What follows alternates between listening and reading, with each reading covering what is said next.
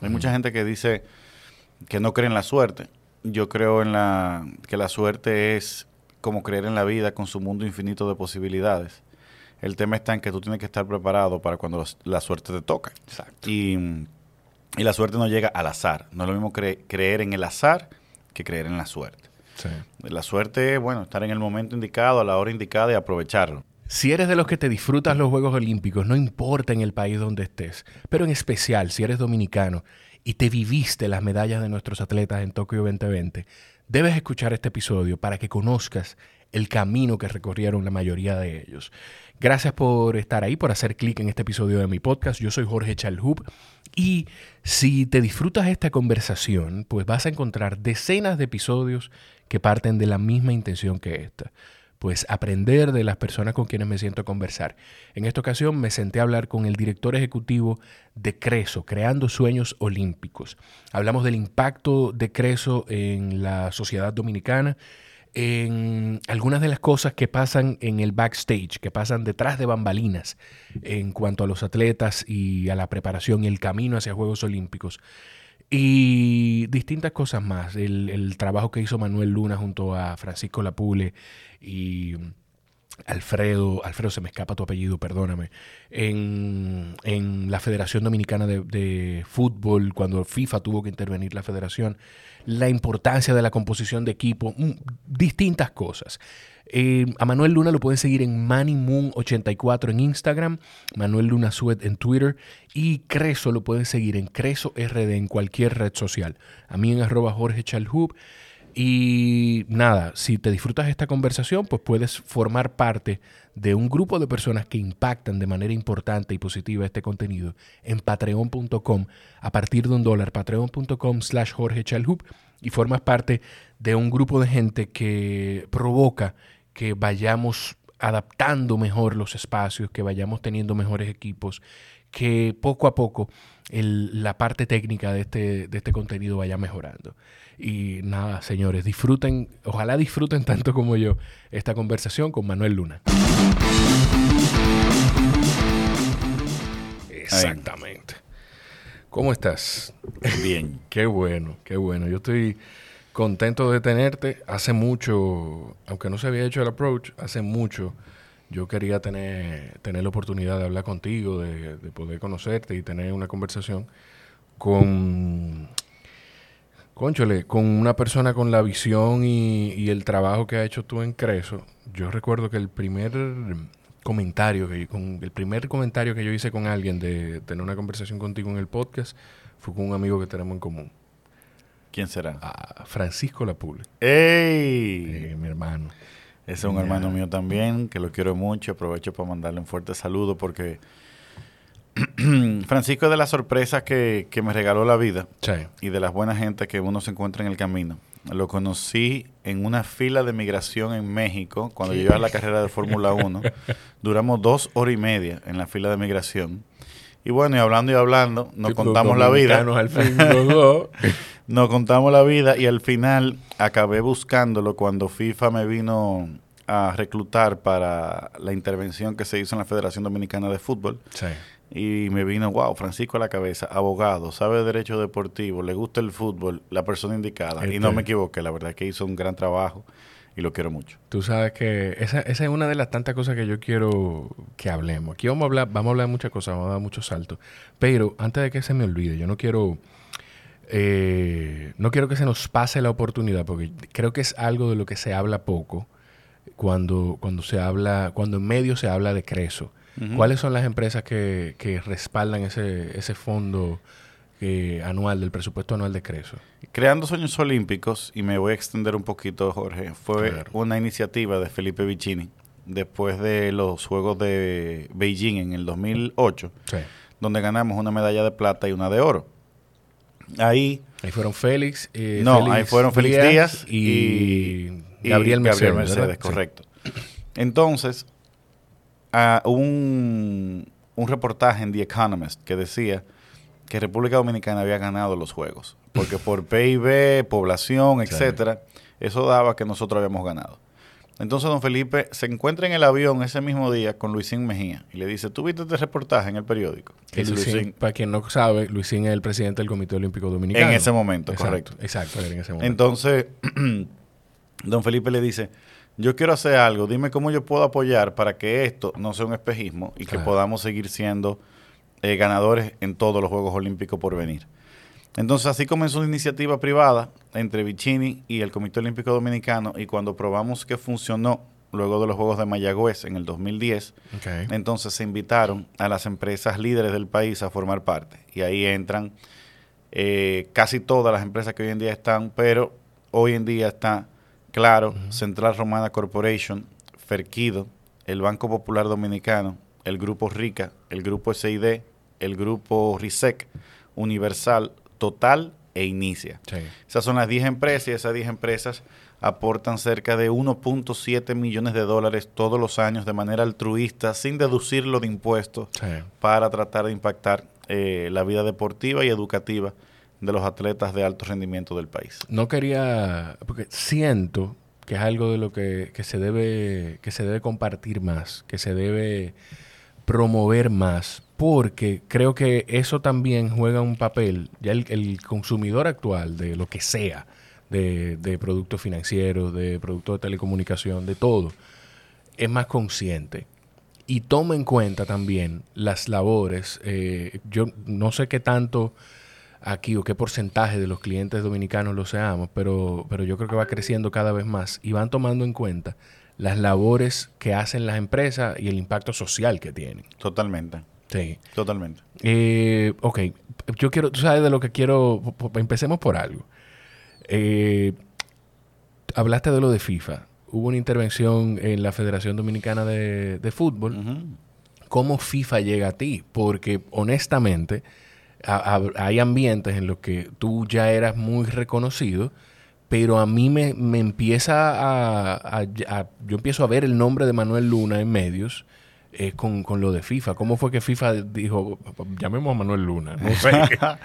La verdad que ese, ese es una de, de las incógnitas de la vida porque son de las cosas que te pasan por suerte. Hay mucha gente que dice que no cree en la suerte. Yo creo en la que la suerte es como creer en la vida con su mundo infinito de posibilidades.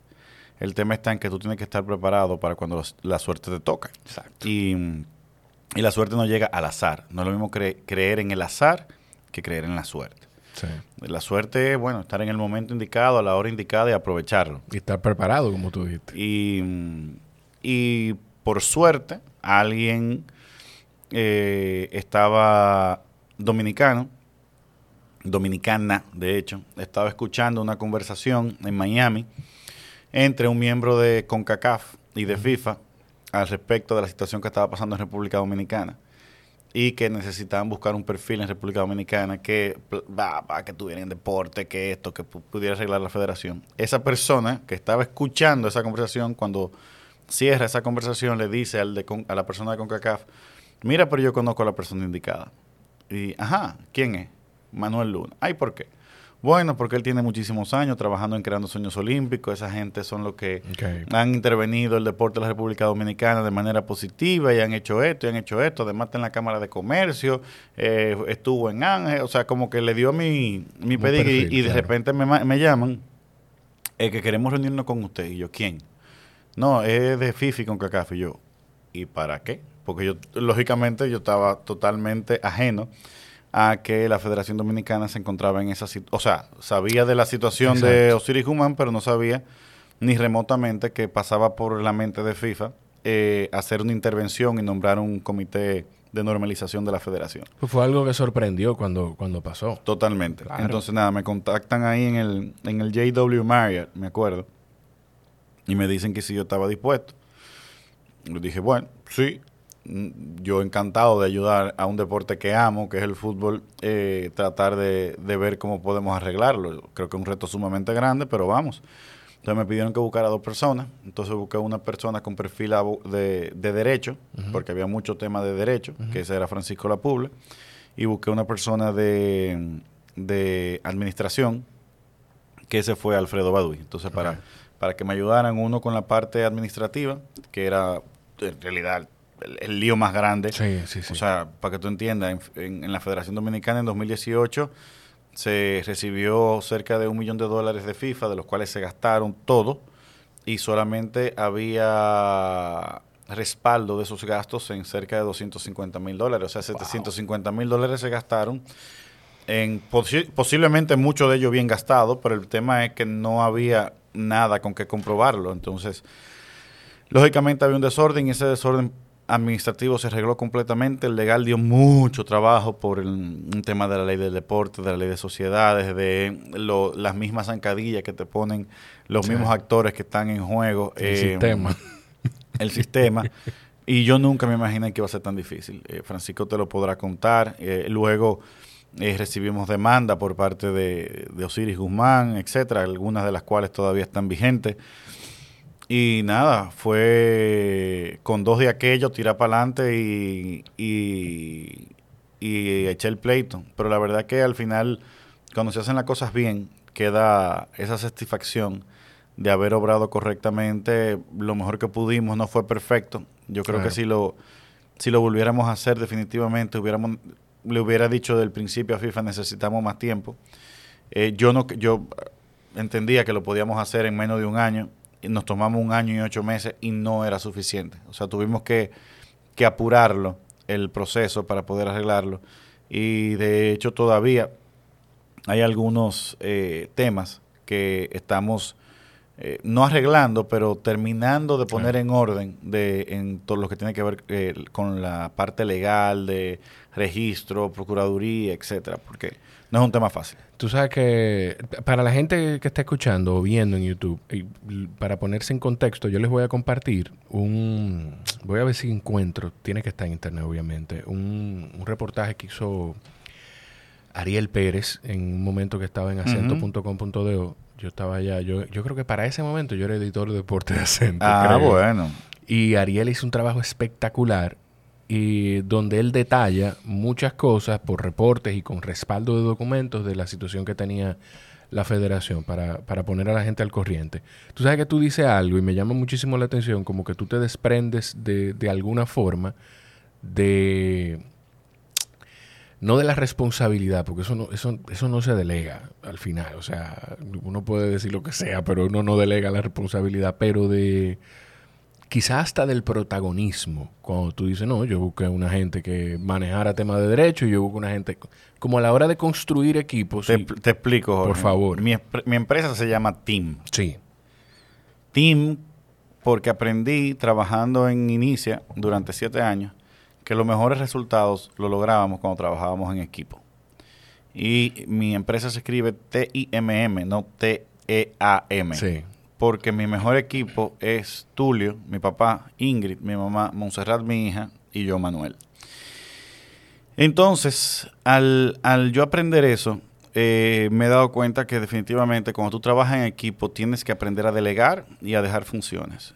No es un tema de protagonismo, es un tema de dinámica de grupos para dinamizar equipos. Cuando entre todos hacemos todo, tenemos mejores resultados que cuando todos hacemos todo. ¿Me doy a entender? Entre todos hacemos todo. No todos hacemos todo. Ya entendí. Porque repetimos el trabajo. Entonces, tú tienes una función y es, tú vas engranando. Es como cuando tú vas a una fábrica de autos. La fábrica de autos va armando el carro y ensamblando el carro por al mismo tiempo que están haciendo el motor están haciendo las puertas y están haciendo el techo y al final todo se, se ensambla. Pues igual, en, en, la Federación de Fútbol necesitábamos que se fuera arreglando una parte por aquí administrativa, que se fuera arreglando la parte judicial por allí y también la parte política y de relaciones institucionales. Entonces teníamos que estar trabajando los tres al mismo tiempo y no había forma de que una persona lo hiciera todo ni que pudiéramos controlar todo, si, si, no hubiéramos durado cuatro años. Sí, sí, sí. Si te incomoda, si está incómodo con los audífonos, no tiene que... En lo más mínimo, al ah, revés. Me, me, me, parece genial, además que me escucho mejor. Sí, concho, a mí, a mí eso, óyeme, tú no te imaginas cómo me gusta hablar con gente que, porque tú tienes una habilidad de comunicar importante. Eh, yo no me acuerdo en qué programa era que estaba viendo una, una intervención tuya que te dicen, pero ¿y qué tú haces en esta, ah, Eso fue en el, en el sol de la tarde. Sí, sí, en el sol de la tarde, sí, es verdad. ¿Qué tú, qué tú haces de lunes a viernes? Porque que esa es otra cosa. Tú haces algo que a mí me... O sea, la agencia, en la agencia hacen cosas que a mí me fascinan.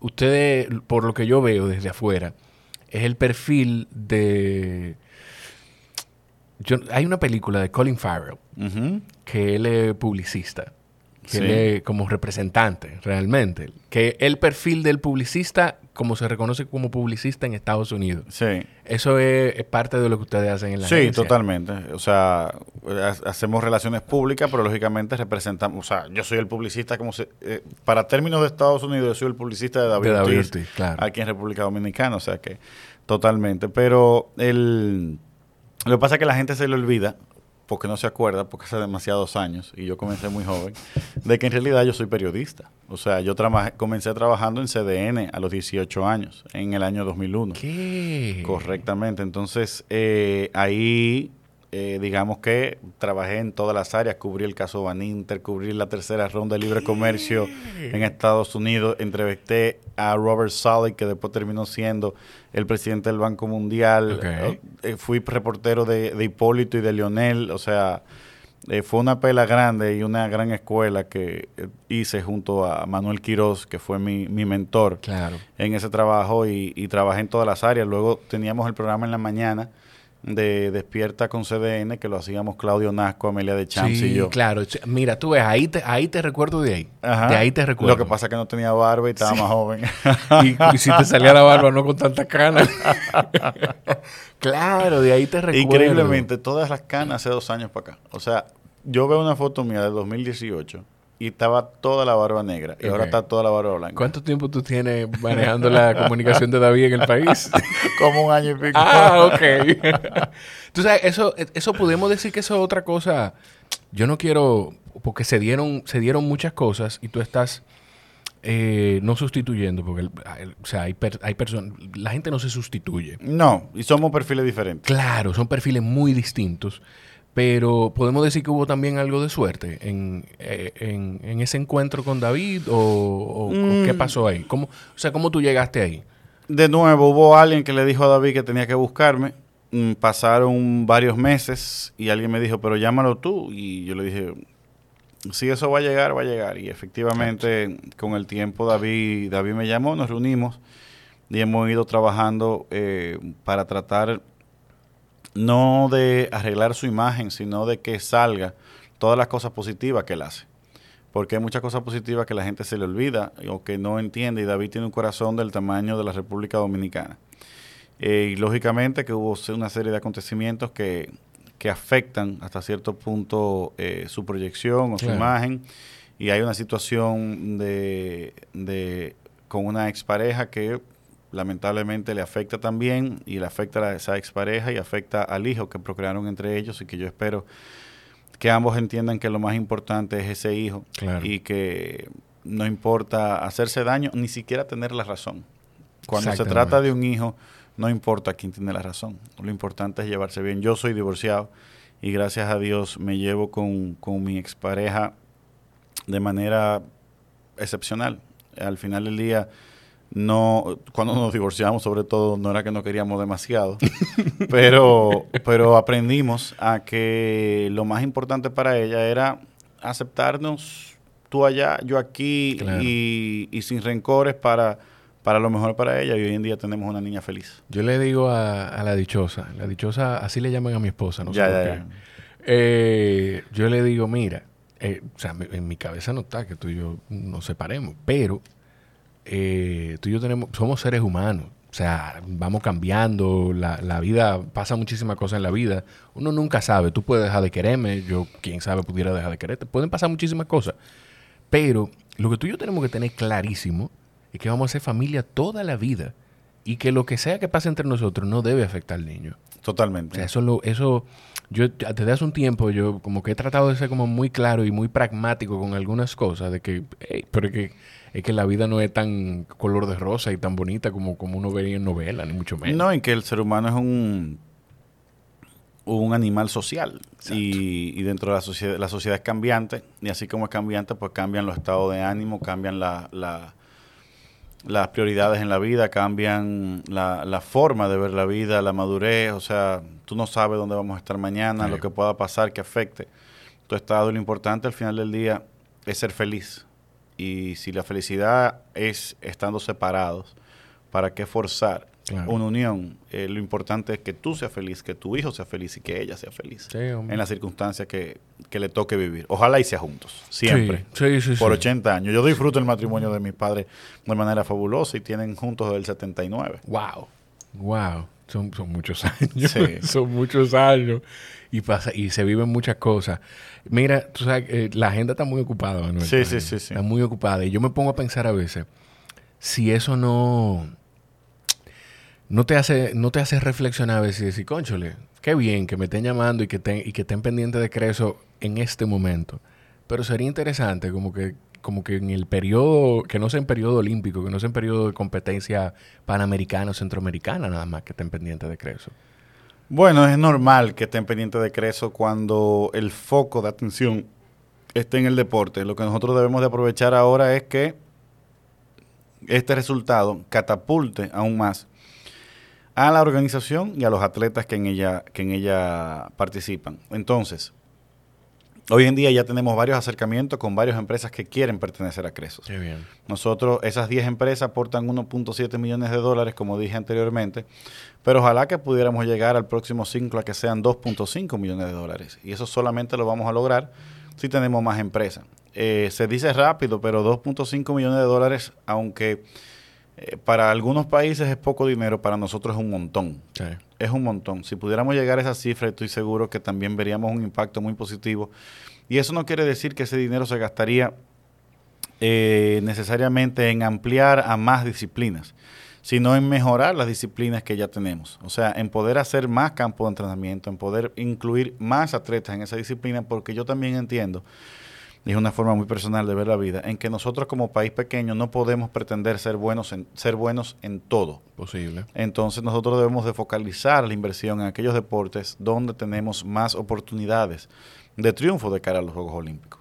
Eh, lógicamente no van a ser solo esos cinco, pero priorizar en atletismo, en taekwondo, en levantamiento de pesas y otras disciplinas que, mm, que tienen proyección de clasificación y de medalla bastante posible de cara a, París 2024 y luego lógicamente todas las demás disciplinas que tienen alguna posibilidad como ecuestre, eh, tenis, karate. Eh, bueno, ya karate sale del, ya karate sale karate sale del no volverá a ser olímpico lamentablemente. Yo quisiera que, se mantuviera porque tenemos muy buenos karateka ahí, pero pero sale, pero por ejemplo ahora entra kitesurf y tenemos a Deury Corniel, que es el número uno del mundo en freestyle, y ahora está haciendo la transición para foil y quedó en el tercer lugar en el Panamericano que hicimos, su, primer, su primera competencia panamericana y ya quedó en tercer lugar. O sea que desde ya estamos trabajando de cara a, París 2024 y, y, es bueno que la agenda esté ocupada y que la gente esté pendiente de Creso ahora y, y, el, y la misión de nosotros, la tarea de nosotros va a ser generar el contenido necesario para que eso no desaparezca de aquí hasta el 23 cuando vuelvan los Juegos Centroamericanos, sino que esa, eh, que esa chispa siga viva. Por suerte, como tenemos varios protagonistas de estos Juegos Olímpicos, creo que habrá forma de mantenerla vida, viva, porque Mary Lady ha, sido una sensación. Entonces la Mary Lady manía, que, acaba, que recién acabó con, su participación en, en los en la, Liga en la Liga Diamante, pues posiblemente va a reactivarse el año que viene en la Liga de Diamante si ella sigue corriendo de la manera que está corriendo. O sea que sería una sensación, igual con los, los levantadores de pesas, ya dejan de ser anónimos en, para la masa, porque ellos eran eh, estrellas dentro de su deporte y dentro de los que seguimos muy activamente el deporte pero ya dejan de ser anónimos para la masa y ya la masa sabe quién es Zacarías Bonat y quién es Crimeri Santana. Y cuando sale en el periódico ya es como que, wow, o, en, un medio, ya, ya, ya la gente está más pendiente. Entonces, esos atletas, además de, un Luyelín, de un de una competencia de béisbol, si bien el clásico, de lo más seguro que también el béisbol siempre apasiona, pues va a permitir que, que, que Pro Béisbol, Creso se mantenga más activo en, la, en, el top de, en el top of mind de la gente. Tú sabes que me, me hace, me, qué tan difícil es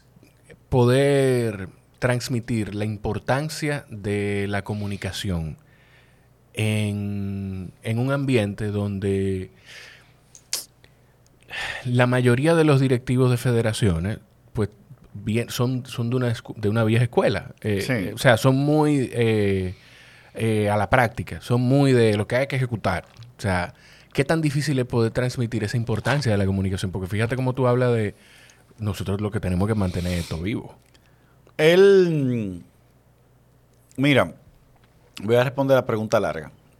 El, la realidad de las federaciones, Jorge, cuando comenzamos en 2011 con el programa, y la realidad de las federaciones hoy en día es dramáticamente diferente. Yo veo el trabajo que han venido haciendo las federaciones y la, la profesionalización con la que han ido mejorando su actuar día a día y me quito el sombrero con ellos. O sea, es verdad, eh, son vieja escuela muchos de ellos y vienen de una escuela en la cual es lo servido por lo comido. O sea, eh, me llegaron tres pesos, pues no, pues, con tres pesos hago. Ahora no, porque ya ellos están acostumbrándose a trabajar planificación. Por ejemplo, para el ciclo olímpico de París 2024, el 9 de noviembre, todas tienen que, vamos a una encerrona en la que todas tienen que presentar su plan estratégico de cara a París 2024. ¿Cómo van a trabajar? ¿Cuál es el presupuesto estimado? ¿Qué competencias? ¿Cuáles son los atletas?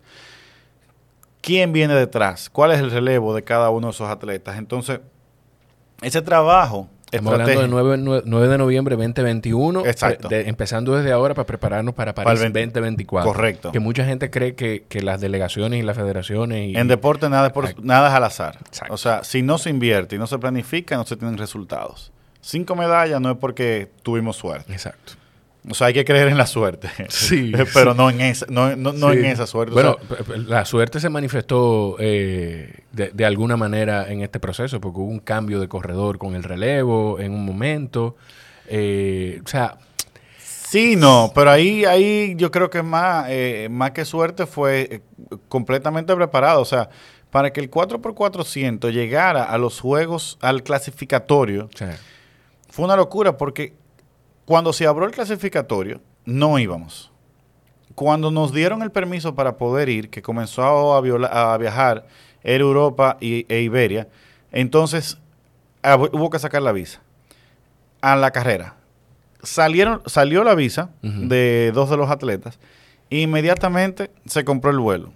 El vuelo de una de las aerolíneas que mencioné se retrasó y al retrasarse no iba a permitir la conexión para eh, el clasificatorio.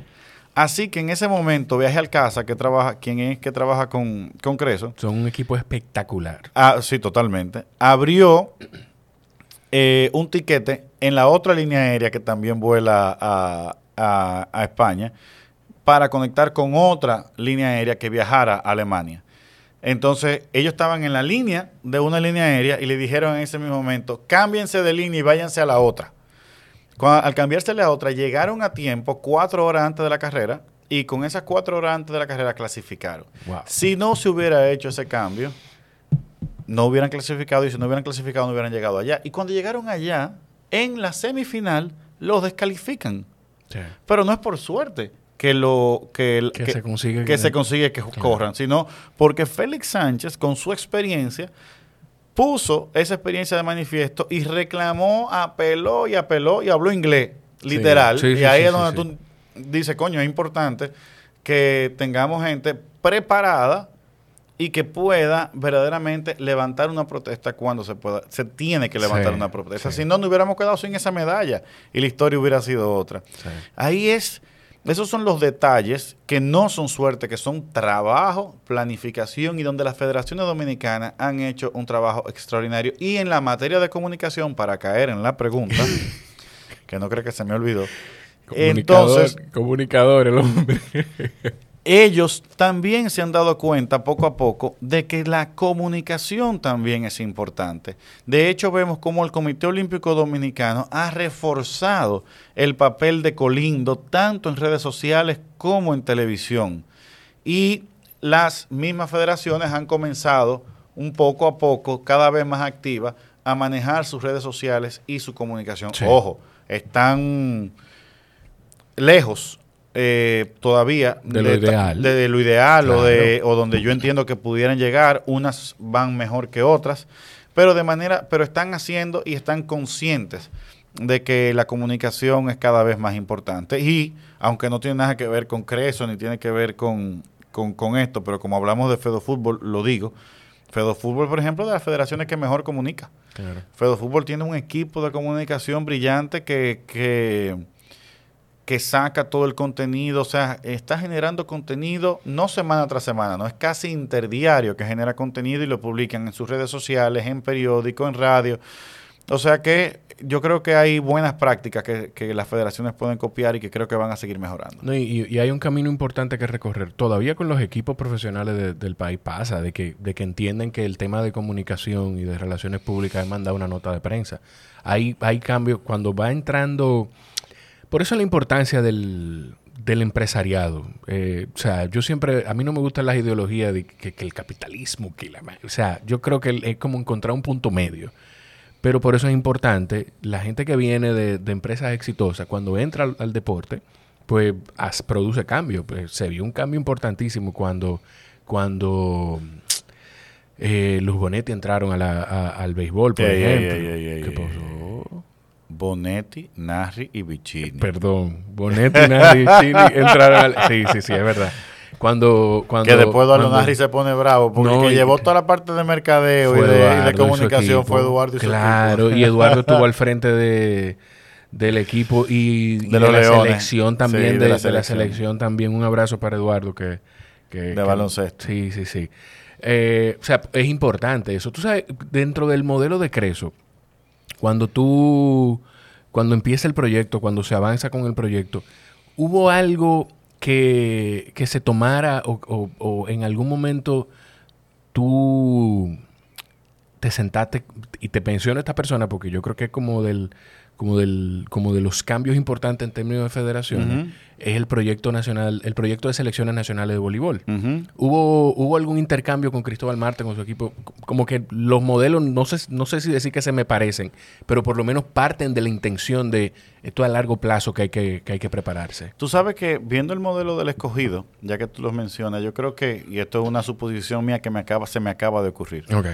Yo creo que eh, la primera vez que, que Vicini incursiona en, deporte fue con, el escogido, de la mano de, de Bonetti y de Narri, por invitación de, e iniciativa de Bonetti y Narri. Y yo creo que el cambio positivo que se vio en el escogido, tal vez pudo haber sido también parte de la semilla que incentivara a, a don Felipe a involucrarse cada vez más con, el deporte, porque al ver que las cosas cambian y que se pueden hacer bien en el deporte, pues posiblemente entendía que, así lo podía hacer. Y de hecho, Narri y, Bonetti, a través de Ferquido y de Grupo ICIDE, también son socios fundadores de Creando Sueños Olímpicos. En el caso que, que mencionas de Cristóbal Marte, eh, siempre nos preguntan, ¿y por qué no invierten en las reinas? ¿Por qué no invierten en voleibol? La verdad es que el sistema, el proyecto nacional eh, de selección de voleibol femenino que, lleva don Cristóbal es eh, completamente admirable.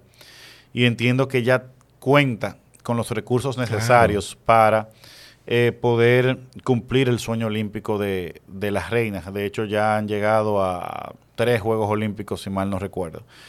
fueron, fueron a Atenas, fueron a Londres y ahora a, a Tokio. Entonces. E-, ella yo, no, yo de Atenas no me acuerdo. Sí, creo que. Bueno, yo lo voy a, lo voy a ir chequeando para tenerlo. Googlealo, googlealo. Pero entiendo que fueron a Atenas, eh, Londres y Tokio. Porque Priscila, estos eran los terceros juegos. Ah, y ellas pues no fueron a Beijing, pues ni fueron a Río. Pues Entonces. ya, no hay que googlear nada. de hecho, Priscila y Aneris eh, son las únicas dominicanas con tres Juegos Olímpicos y Beatriz Pirón. Y Beatriz Pirón. Entonces, si Beatriz logra clasificar a los Juegos Olímpicos de París, que creo que lo hará, se convertirá en la única dominicana con cuatro Juegos Olímpicos. Solamente hay un dominicano que ha estado en cuatro Juegos Olímpicos, que es Félix Sánchez. Eh, como deportista, porque ahora tuvo en sus quintos, ahora como entrenador. Entonces, em, ese, ese programa eh, camina, camina muy bien y no estuvo dentro del radar de, Creando Sueños Olímpicos y el, modelo de inversión es completamente diferente. Y me voy a tomar dos minutos para poder explicar un poquito cómo invierte Creso, para que la gente entienda Por favor. Que, no lo conocen. Creso, estas, estas empresas invierten, digamos, como si fuera en un, en un pot, ¿verdad? Ponen ese dinero en, en Creando Sueños Olímpicos y Creando Sueños Olímpicos lo dividen en dos. Una parte, la mayor parte, eh, casi el 70%, se va a la parte deportiva, que es para cubrir los entrenamientos, los viajes, los fogueos, los, las bases, los, el transporte, eh, viáticos, eh, hospedaje, exacto, todo lo que tiene que ver con que el atleta llegue. ¿Por qué? Porque el atleta necesita dos cosas para triunfar. Una es talento, necesita muchas cosas, pero digamos que dos prioritariamente. Una es talento, con ese nacen, y dos es fogueo, que ahí donde estaba el problema en República Dominicana, que no necesariamente siempre estaban los recursos para poder pagar los vuelos y los pasajes para que la persona se pudiera ir a foguear. Y cuando aparecían, a veces aparecían 10 días antes de la competencia, 3 días antes de la competencia, y el atleta ya estaba desenfocado. Ahora, Crismeir y Zacarías se van en octubre a una competencia, pero ya saben desde agosto que lo único que tienen que estar enfocado es en prepararse porque no hay problema con su pasaje, con su hospedaje, con su transporte, con sus viáticos. Eso está completamente cubierto por Creso. Que eso debe ser la labor, eh, o sea, ese debe ser el camino ideal de un atleta. Solamente poder enfocar, tener que enfocarse solo en su entrenamiento. Totalmente. Y que la parte administrativa y todo lo demás lo maneje otra gente. Claro. Entonces, esa es una, una pata de, de la inversión de Creso. Y la otra parte es la parte educativa. Nosotros no le pedimos a los atletas una valla publicitaria, que digan tantos posts en Instagram eh, al mes, que usen un tipo de el logo en su uniforme. No le pedimos absolutamente nada de mercadeo a cambio. Lo único que le pedimos es que estudien y nosotros pagamos la beca. Entonces, ¿qué logramos con eso? Que tengamos unos deportistas formados deportivamente y educativamente para que llegada al final de su vida deportiva puedan insertarse en el mercado laboral dominicano y seguir impactando de manera positiva. Ya ellos están impactando desde sus tatamis, desde sus carreras, desde sus peleas, en el liderazgo de República Dominicana deportivo. Pero ese liderazgo que ellos tienen, que es innato, porque el, deportista que, gana es un líder nato por lo, por, por lo general, si es, si es un profesional, luego lo va a seguir inyectando positivamente a la sociedad desde otras posiciones. Lo estamos viendo con Gabriel Mercedes, que es un conferencista en el mundo entero y se graduó de contabilidad con una beca de Creso. Lo estamos viendo con Emil Santos, eh, tenis de mesa, que ya está insertado en el mercado laboral. Carolina Reyes, que era de levantamiento de pesas. Con María Dimitrova, que tiene su, su dojo de karate. Lo estamos viendo con Yamilet Peña, que mi hija va a hacer gimnasia en, en, el gimnasio de Yamilet Peña. Lo estamos viendo con Félix Sánchez. O sea, estamos cambiando la composición social del atleta en retiro. ¿Tú entiendes? Entonces, es, una comunidad y es una inversión a largo plazo. Lo que la gente no entiende, estamos viendo estos resultados ahora, pero no comenzamos a trabajar ahora. Hace más de 10 años. Eh, entonces, eh, es, es poquito a poco que vamos a ir cambiando la dinámica para poder impactando y, inyectando ese positivismo a los que vienen subiendo. Que cada vez quieran más niños ser Lady, que cada vez más niños quieran ser Luyelín, que cada vez más niños quieren ser Zacarías. Entonces, eso definitivamente es lo que nos ayuda en el modelo a impactar en el desarrollo. Nosotros creemos que a través de deporte y educación podemos tener un mejor país. Y ese es el lema. El, sistema de, inversión de, la, de selecciones nacionales de voleibol es diferente. O sea, está muy bien ejecutado, está muy bien llevado. Don Cristóbal ha invertido una fortuna para eh, eh, hacernos que... Eh, de hecho, las reinas son el equipo de conjunto de República Dominicana por el cual eh, los dominicanos sentimos más orgullo. Ni siquiera en béisbol, porque no tenemos un núcleo en béisbol que siempre compita junto como compiten las reinas siempre. Entonces, ese, ese equipo de voleibol es completamente admirable. Lo que ojalá pudiera haber más inversión para que no se quedara solo en las reinas y que pudiéramos tener voleibol de playa, que pudiéramos ser muy exitosos en voleibol de playa. En, en los masculinos, mira lo bien que nos fue ahí en el Panamericano. Lógicamente, desde Creso nosotros tendríamos que evaluar eh, la inversión versus la proyección, porque para una federación poder entrar en Creso, luego de ese, eh, de ese encerrón en la cual las federaciones presentan su candidatura, pues se hace una evaluación con el Comité Técnico del Comité Olímpico Dominicano y de Creso para evaluar eh, la calidad de los atletas y la proyección de los atletas para saber si con ese empujón final ellos pueden llegar a, cumplir su sueño olímpico. Porque nosotros no, no intentamos suplantar al, al, Estado. al Estado. El Estado es y será siempre el principal inversionista en deporte en la República Dominicana. Nosotros lo que queremos es complementar la inversión del Estado. ¿Ha habido algún acercamiento? Tú mencionas al Estado. Yo tengo tenía otras preguntas de partiendo de, lo que tú decías ahora, pero ¿ha habido algún acercamiento de, parte del Estado, del Ministerio de Deportes específicamente, de decir, eh, Manuel o, equipo de Creso en general, conchole, nosotros estamos viendo el trabajo que ustedes están haciendo. Eh, yo creo que sería importante quizá que ustedes nos brinden un poquito de su expertise y nos asesoren a quizá con cuál es una forma más efectiva de, distribuir los recursos? Nosotros estamos en constante comunicación con el Estado. Desde el año 2016, por suerte, se abrieron las puertas para que hubiera ese diálogo con el Ministerio de Deportes.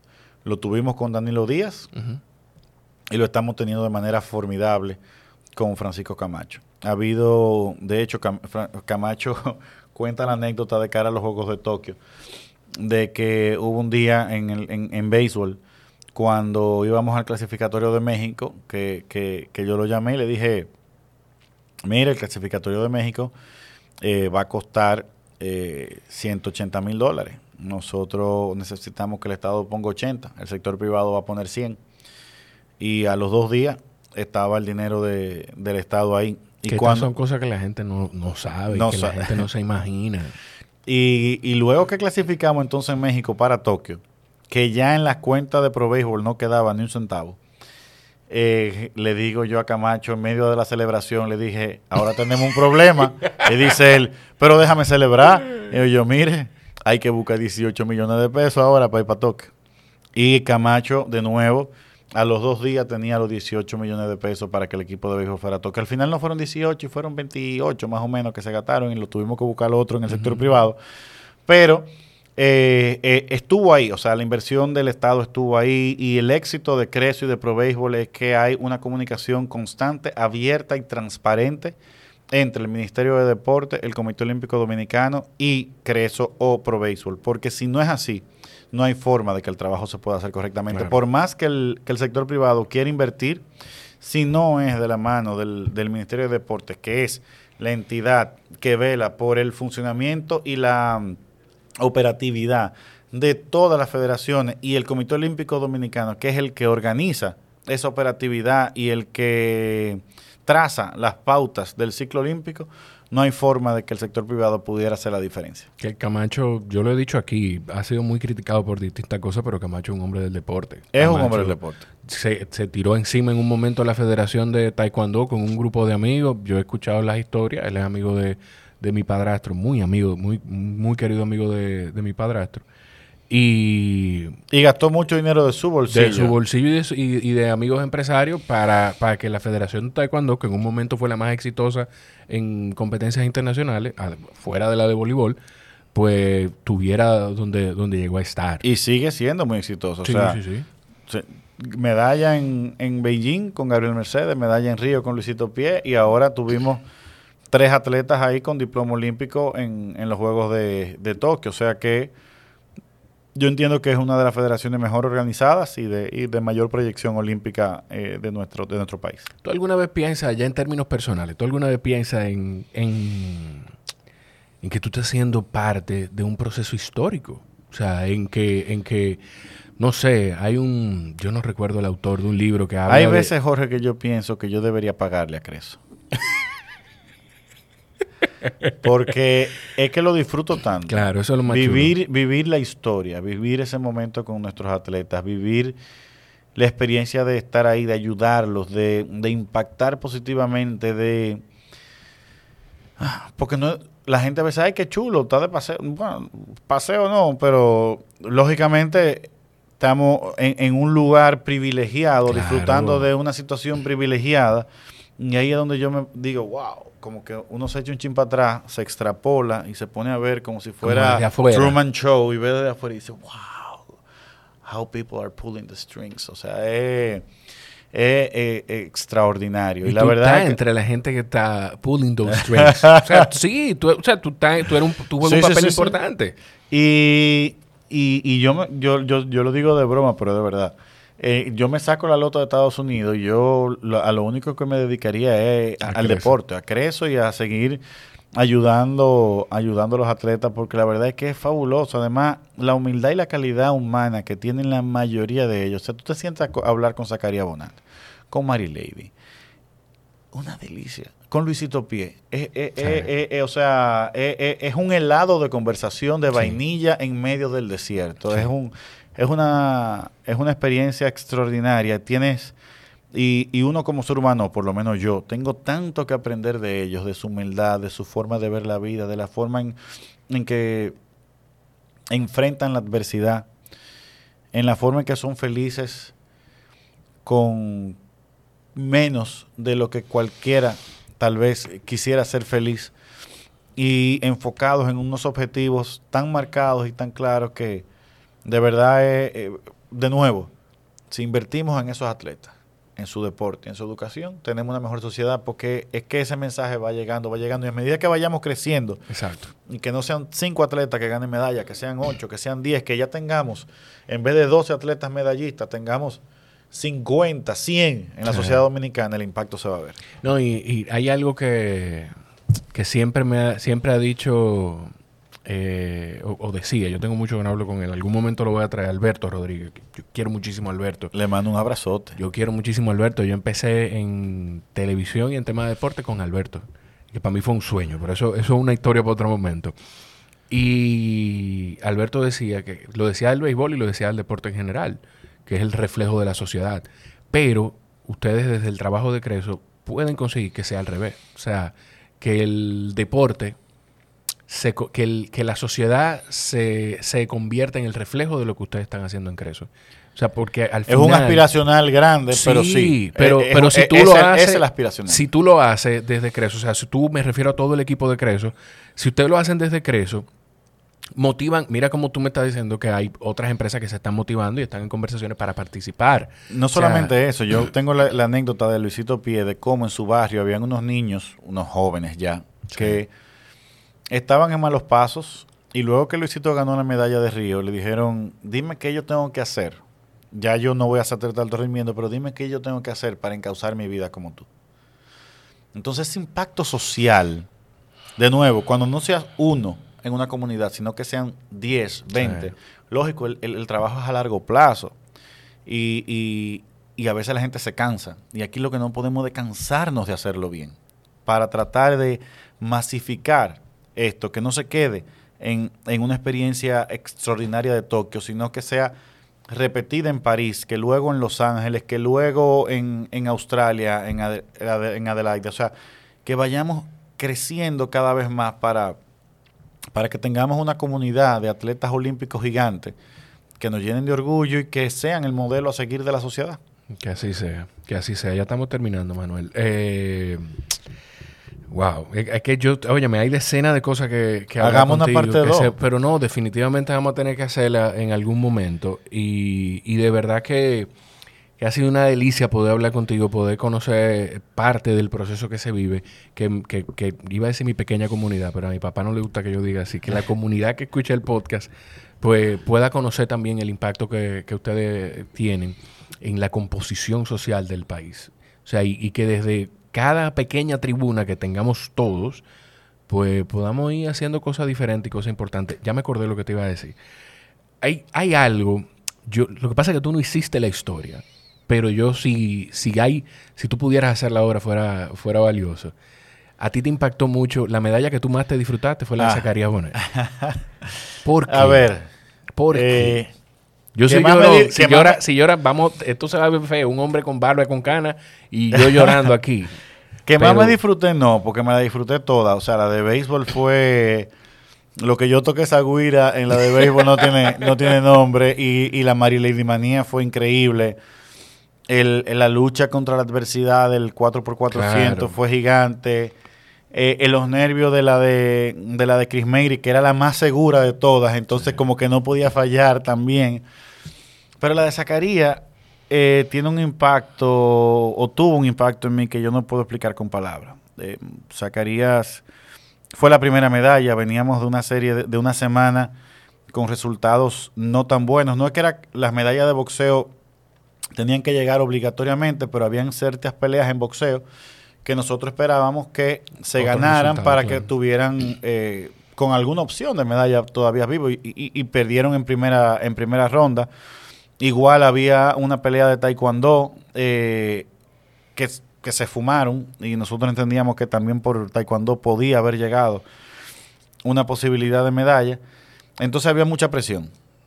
Eso por un lado. Pero por otro lado, Zacarías viene de una lesión. Nosotros tuvimos muy de cerca con Zacarías con esa lesión. eh, se recupera, va a los Juegos Panamericanos. Los Juegos Panamericanos le va extraordinariamente. Y ese muchacho estaba a punto para ir para, para Tokio el año pasado, en 2020. Cuando se cae eh, los Juegos Olímpicos, a Zacarías le afectó mucho. Psicológicamente. Sí, eh, y hubo un trabajo importante, él siguió entrenando y, a veces estaba sobreentrenando. Entonces, un trabajo muy grande que hizo su federación, que hicieron lo- los profesionales que trabajaron con él, para, digamos que, reencauzarlo hacia que, que el, que el encierro no lo, no lo sacara de... Porque no es que él estaba deprimido, para nada. E- Era, era, era un tema de, de enfoque de, de la realidad que estábamos viviendo. Sí, Y de control. O sea, estamos de hablando de que atleta de alto rendimiento tiene que tener algún grado de obsesión compulsiva por el control. Totalmente. Algún grado. Entonces tú no tienes control de nada en esta situación. Entonces hubo un trabajo grande que se hizo tras de ahí y que lógicamente yo, yo conocía bastante. Entonces, además de la, esa es la, esa es la segunda pata de la mesa. Y la tercera pata de la mesa es la calidad humana de Zacarías. Eh, es una delicia conversar con él, el ser humano que es, la bondad que irradia, la educación que tiene. Y para mí era tan bueno que él ganara por el mensaje social que podía mandar, igual que como lo ha hecho Mary Lady. Y viejo, nada, o sea, yo no pensaba que yo iba a llorar, pero yo comenzaba a grito. y lo grande del caso es que yo me controlo y Luisín se va y yo no lo había visto, porque él estaba más para adelante que yo, entonces él se va para allá atrás, saluda a Zacarías. Y ya yo estoy tranquilo, bien, hablando con la gente. Y cuando vuelve Luisín, que me da un abrazo, yo tuve que sentarme en- de nuevo a, a llorar, pero con hipío. Yo, yo- yo soy una doña. O sea, yo estoy conteniéndome ahora para no llorar.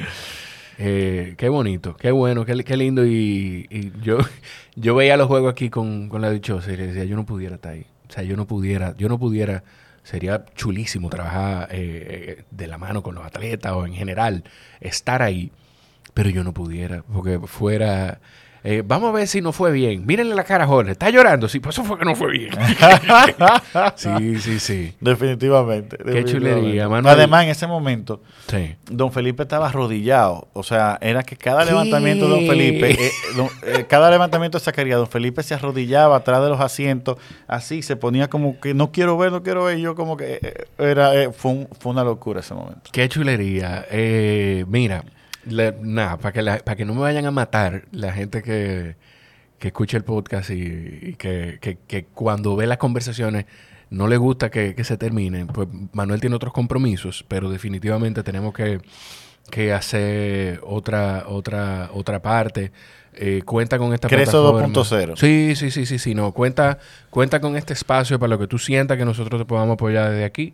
Gracias, cuenta Jorge. conmigo personalmente en lo que tú sientas que yo te pueda apoyar. La labor que ustedes hacen es conchole, yo no hay palabras para, para describir el impacto que ustedes tienen, porque genuinamente es eso lo que están haciendo. Tú lo dijiste, es cambiando, eh, aunque sea con grano a grano, granito a granito, la composición social dominicana, por el impacto que tienen los resultados de esos atletas, por el impacto que tiene el reconocimiento que ustedes que le brindan a esos atletas eh, en, en, en espacios como lo que tú decías de Luisito, como, o sea, estamos hablando de que Mary Lady le, cambió la vida ahora genuinamente al mismo Zacarías, o sea, todos los atletas. Entonces, de verdad que yo personalmente me siento con, con, el compromiso de darte las gracias y por favor transmíteselo a todo el equipo.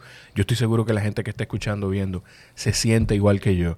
Eh, en Manny Moon 84 te puede seguir la gente. En Manny Moon 84 me puede seguir la gente. Y, en Manuel José, no, como en Manuel Luna Suet en Twitter. En Twitter Manuel Luna Suet y Creso donde Creso RD eh, es en todas, o sea, Creso RD en Instagram en Twitter, en Facebook, en YouTube, en LinkedIn. Creo que en todas tenemos Creso RD. y mi mail es manuel.cresord.com. No, punto .rg. Punto .rg. Ahí, por si ustedes quieren, quién sabe, si hay algún empresario dispuesto a aportar eh, al, al pod de, de Creso, pues dele para allá. Nosotros eh, contamos con lo que usted esté dispuesto a aportar. Nosotros lo recibimos. Menos golpe, a menos que usted quiera dar golpe en, adentro de un tatami o de un ring.